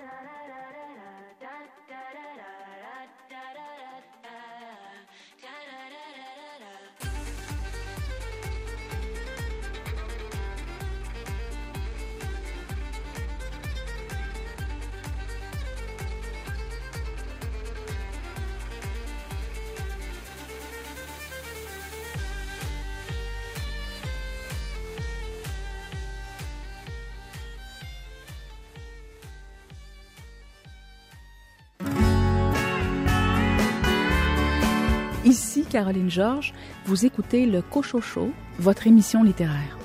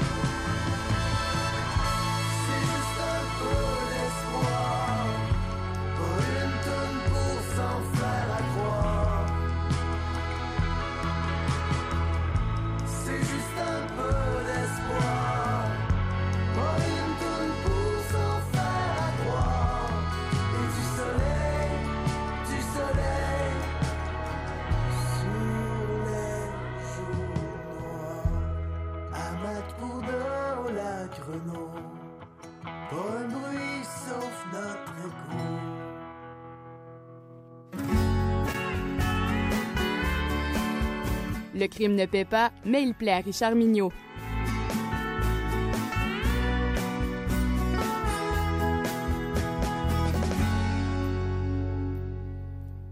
Richard Mignot, est-ce que vous entendez les vagues qui terminent leur route ou leur périple sur la plage avec en toile de fond les goélands?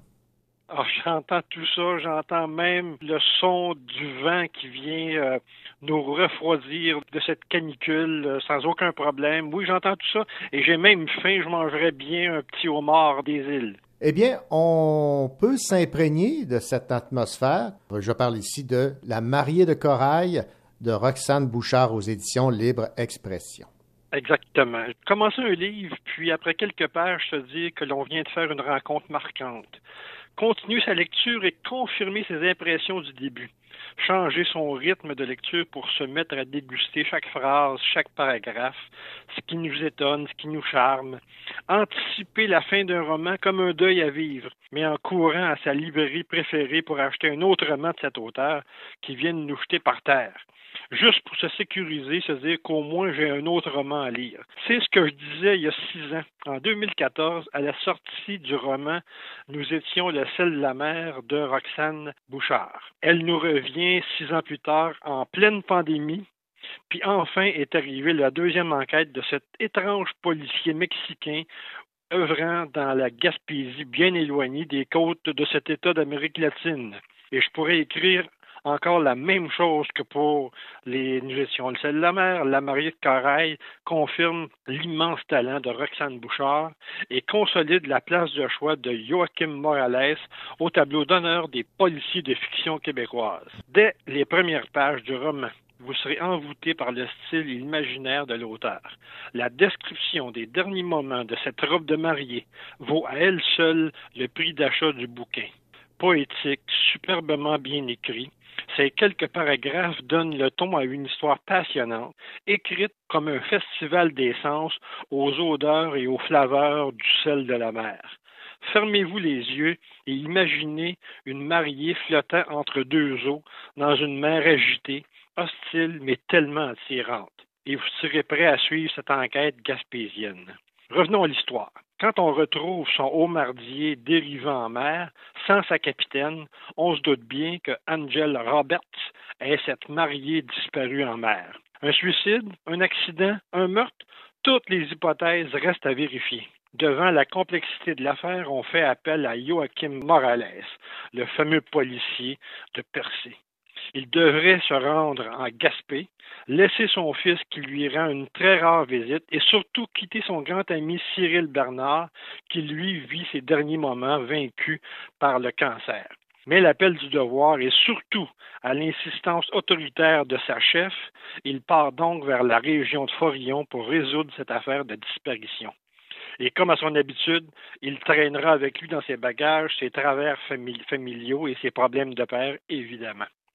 Son arrivée au poste de Gaspé ne sera pas appréciée par tous, surtout pas par l'agente Simone Laure, l'agente des pêches, et par l'accueillante et agréable réceptionniste Thérèse Rock.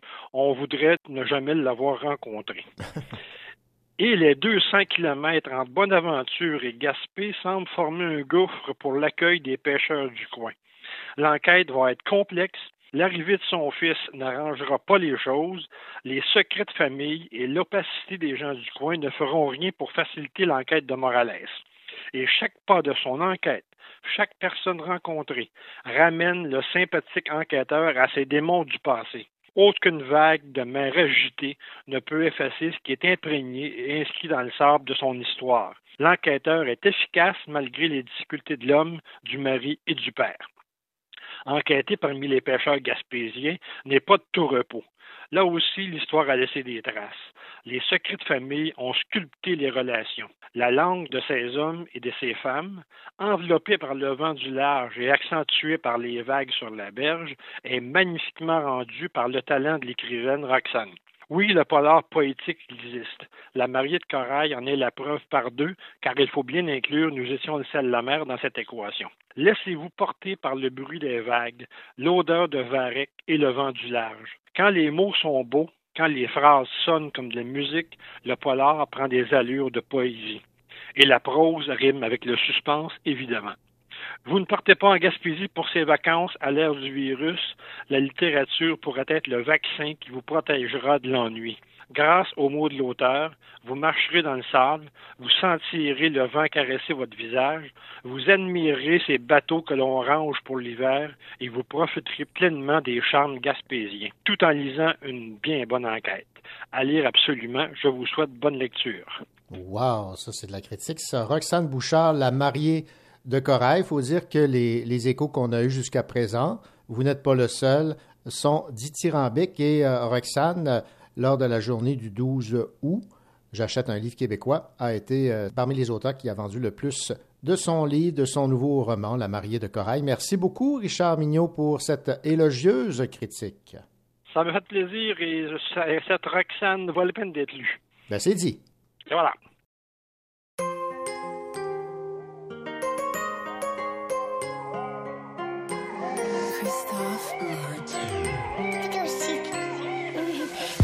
Pascal Saint-Pédis Eh, Québec City, les au 06. White boy tatoué, 5 pieds 8.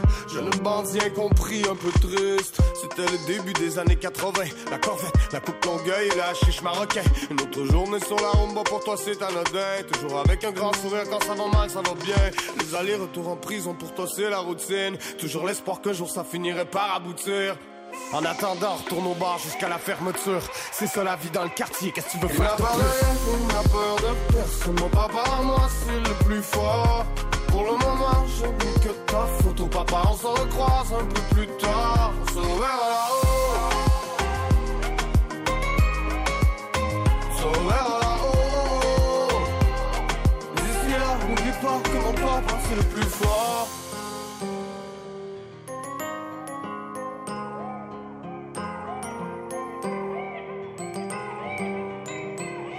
Première fois que tu l'as vu passer, t'es tombé amoureux. Les French kiss à la roue la tech après un pétard ou deux. Des jours le monde est à personne, des jours il est à vous deux.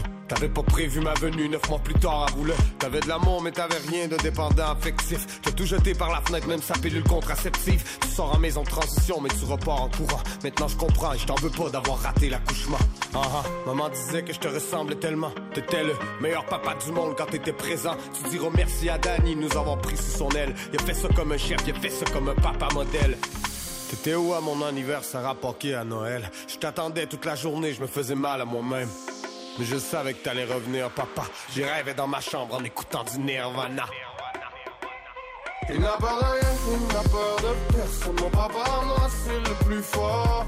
Pour le moment, je n'ai que ta photo, papa. On se recroise un peu plus tard. On se reverra là-haut.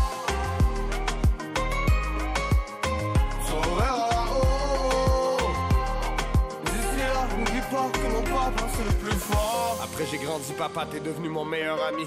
J'ai vu, j'ai compris, j'ai vécu, j'ai appris. Tu disais toujours, allez-y, les petits gars, là, je sais pas. 50 dollars de jujube au dépanneur, je sais pas. Tu disais, faites ce que je dis, mais ne faites jamais ce que je fais. Ne vendez pas ce que je vends, non, ne fumez pas ce que je fume. Ah, laisse-moi l'écrire avec ma plume. Ce soir, les anges pleurent, papa est mort dans sa cellule. Il n'a peur de rien, il n'a peur de personne. Mon papa, moi, c'est le plus fort. On un peu plus.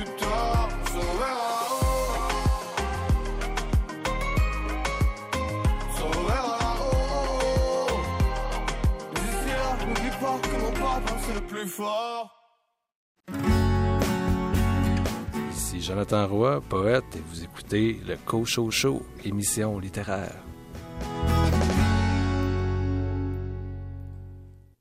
Le comité de sélection des rendez-vous du premier roman au Québec et au Canada francophone a fait connaître sa sélection. Huit premiers romans ont été euh, choisis parmi la production québécoise et franco-canadienne, lesquels seront soumis de septembre à février aux différents clubs du Canada, de France, de Colombie, de Suisse, de Roumanie, du Laos et du Burkina Faso, rassemblant quelques 3200 lecteurs. Les lauréats se rendront à la rencontre des lecteurs au Festival du premier roman de Chambéry en France et à un événement littéraire au Québec. L'an dernier, c'est la Québécoise Marie-Ève Thuot qui a remporté euh, le titre avec euh, La trajectoire des confettis, publié par les Herbes Rouges. Alors, la sélection québécoise cette année, c'est la suivante. Boîte d'allumettes de Martina Chumova aux éditions Cheval Doux. La mort de roi de Gabriel Lisa Collard, toujours aux éditions Cheval Doux. Écoutons ce que Gabriel Lisa Collard avait à me dire à propos du personnage de son roman La mort de roi. J'avais envie d'écrire un personnage de tueuse en série. Tout ça, c'est comme produit au, au même moment. J'ai comme pu utiliser, dans le fond, la mort de mon propre chien, puis avoir envie de parler de ça, puis d'écrire un livre à lui aussi pour explorer cette espèce de personnage-là que je trouvais qu'on on lit pas souvent. C'est des personnages de tueuses en série féminins, il y en a pas beaucoup. Ce que j'avais décidé de faire, en fait, c'était de comme un, un tueur en série classique, j'explorais en fait le fait qu'elle avait toujours été destinée à devenir ça. Elle, tu sais, elle a toujours eu un problème quand on est dans son enfance, on voit qu'elle a toujours eu de la misère. Puis ce chien-là l'a comme justement tempéré pendant un temps. Sais, elle avait quelque chose à s'occuper d'eux, elle avait comme un, un vivant qui l'aimait beaucoup, fait que ça, ça l'a endormi pour euh, un peu de temps. Puis dès qu'il est parti, est devenue ce qui, selon moi, elle allait toujours devenir. C'était Gabriel Lisa Collard qui nous parlait de son roman La mort de roi qui a été sélectionné par les rendez-vous du premier roman au Québec et au Canada francophone. Les autres finalistes sont Les falaises de Virginie de Champlain, Manam de Rima El-Khoury, Ténèbres de Paul Cagzac, Méconnaissable de Valérie Jessica Laporte, Punaise de Laurent Lemay et Chienne de Marie-Pierre Lafontaine aux éditions Héliotrope, un livre que j'ai beaucoup aimé, qui m'a profondément marqué. Réécoutons Marie-Pierre Lafontaine nous parler de son choix, l'autofiction pour ce livre Chienne c'est le terme le plus juste par rapport au projet. C'est ce que je fais de l'autofiction, c'est ce qui m'intéresse. Je travaille le jeu, je travaille dans une intimité. Mon projet est féministe aussi. Puis je souhaite être, euh, un peu être dans le même mouvement aussi que des courants, le courant de l'autofiction. Il y a beaucoup de femmes avant moi qui ont travaillé sur la violence euh, contre les femmes dans une perspective intime. Donc c'est dans ce courant-là aussi que je souhaite m'inscrire. le mot autofiction, dans ce sens-là, est vraiment très important pour moi. Ça fait partie de ma démarche, ça décrit ma démarche. Marie-Pierre Lafontaine qui nous parlait de son roman Chienne publié chez Héliotrope qui fait partie, comme je le mentionnais, des livres sélectionnés pour les rendez-vous du premier roman au Québec et au Canada francophone. Alors bonne chance à Martina Chumova, Gabrielle Lisa Collard, Virginie de Champlain, Rima Elkoury, Paul Cagzac, Marie-Pierre Lafontaine, Valérie Lessard-Laporte et Laurent Lemay. Paraît bien loin, il me semble, pris dans l'impasse qui est la nôtre. Pas une lueur que ta voix qui tremble, et la solitude se vaut. Tout ça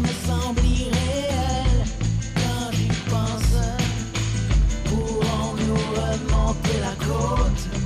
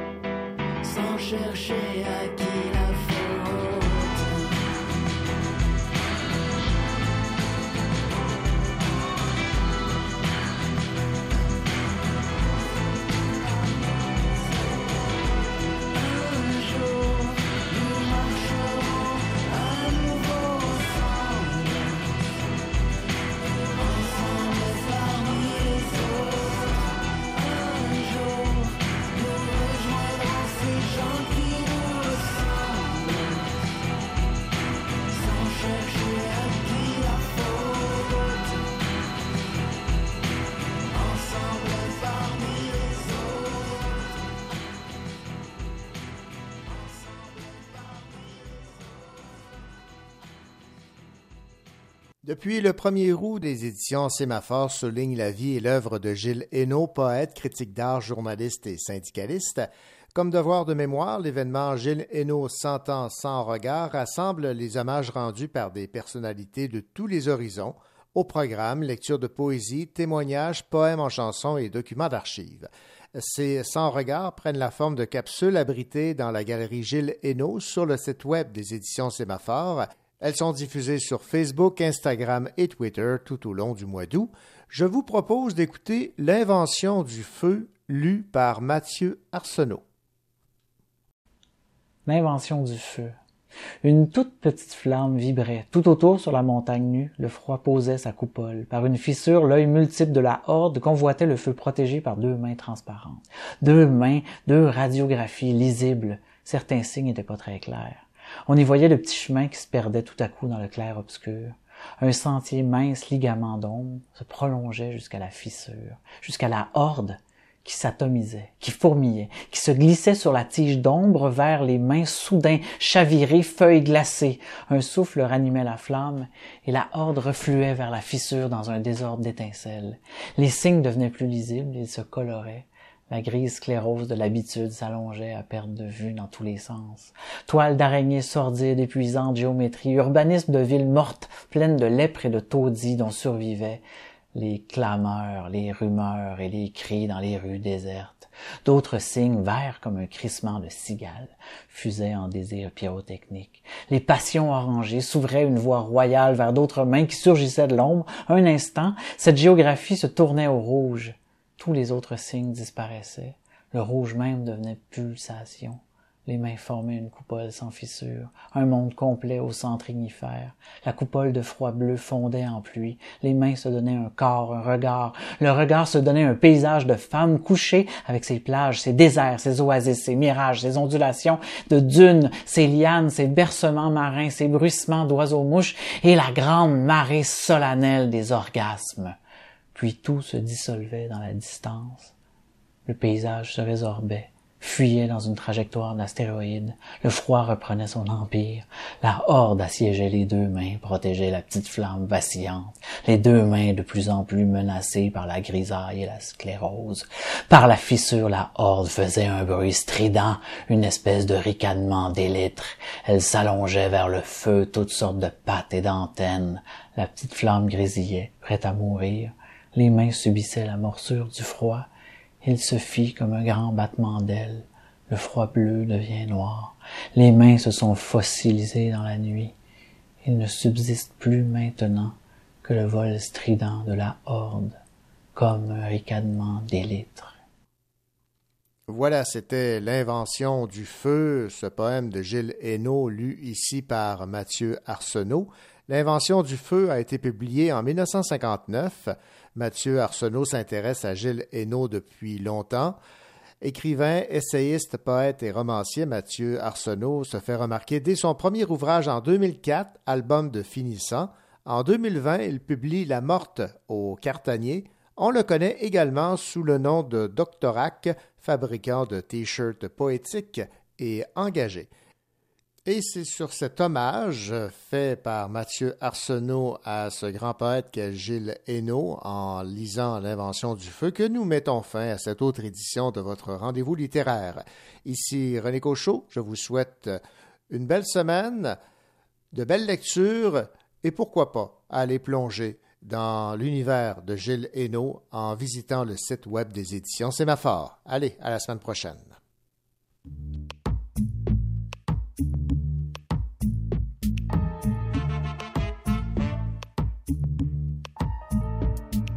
Mon nom c'est Andy, mais tout le monde m'appelle Candy. Même quand je suis sûr comme un bonbon, j'ai jamais raison. Parce que je connais pas grand chose dans vie.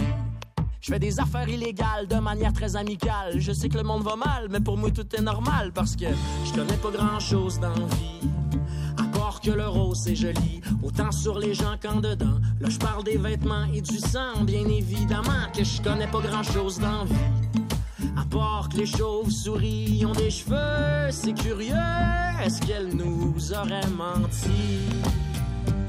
Candy, can't you see que je suis candide? Qu'en dis-tu, toi, quand tu vois pleurer de joie? La vie est vide de sens ici, on ne saisit pas la chance qu'on a de vivre à fond à chaque fois. T'as raison, arrêtons de se prendre la tête. euh, Sortons et allons faire la fête. Euh, Certes, on vit dans un certain confort, fait que ça sert à rien de se faire du tort avec nos trolls. Puis le pétrole d'Alberta. Dans les deux cas, ça pue pis ça coûte cher. Ici, on a des gars qui auront plus de salaire parce que demain la shop va fermer. Pourtant, tout le monde sait que c'était bien subventionné. La crosse est finie, les boss sont partis vers leur retraite dorée. Avec la poudre d'escampette et la poudre au. Après ça, on dit que c'est moi le criminel ici. Candy, can't you see que je suis candidat, quand dis-tu toi? Quand tu vois pleurer de joie La vie est vide de sens ici, on ne saisit pas la chance qu'on a de vivre à fond à chaque fois.